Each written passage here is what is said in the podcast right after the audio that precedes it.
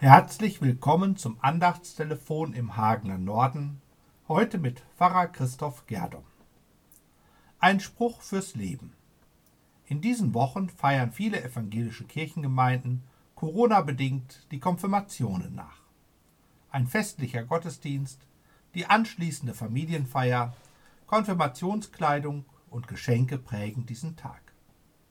Was bleibt, sind viele schöne Fotos, Erinnerungen, das Gefühl angenommen zu sein und eine Urkunde.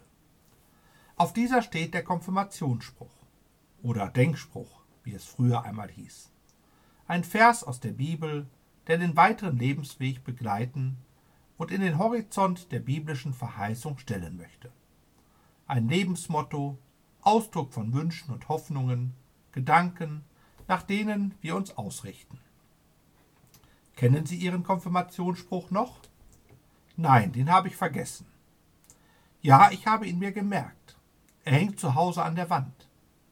Das war, glaube ich, der mit dem Weg und dem Hoffen oder so ähnlich. Die Antworten sind ganz unterschiedlich. Heute suchen die Konfirmandinnen und Konfirmanden ihn meistens selber aus. Sie bekommen eine Liste mit Vorschlägen oder sie suchen selber in der Bibel oder im Internet. Klassiker ist der Psalm 23. Der Herr ist mein Hirte, mir wird nichts mangeln. Meine Oma hatte den auch schon. In dieser Familientradition möchte ich leben. Oder der Taufspruch wird übernommen. Denn er hat seinen Engeln befohlen, dass sie dich behüten auf allen deinen Wegen. Mögen auch die weiteren Lebenswege unter dem Schutz Gottes stehen.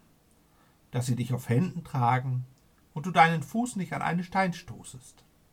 Möge das Leben vom Vertrauen getragen sein mögen die Steine, Probleme und Krisen nicht zum Scheitern führen.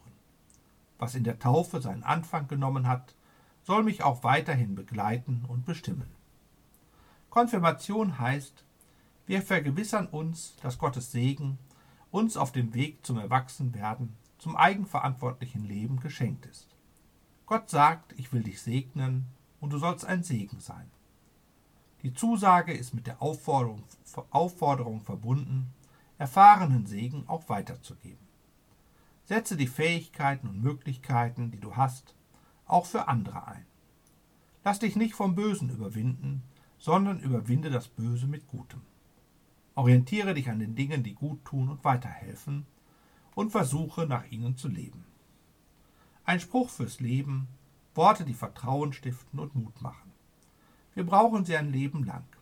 Es ist gut, sich an sie zu erinnern, sie neu zu hören nach ihnen zu handeln, damit sie nicht nur ein Spruch sind, sondern, wie es im ersten Johannesbrief heißt, lasst uns nicht lieben bloß mit Worten, noch mit dem Munde, sondern mit der Tat und mit der Wahrheit.